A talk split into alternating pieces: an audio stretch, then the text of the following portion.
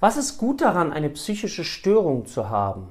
Jetzt wirst du vielleicht sagen, daran ist gar nichts gut. Wenn ich mir vorstelle, zum Beispiel so etwas wie eine generalisierte Angststörung zu haben, also dieses Gefühl, ich bin geboren, um mir Sorgen zu machen. Ich mache mir um ganz, ganz viele Gedanken, Sorgen, Ängste. Und was kann daran gut sein?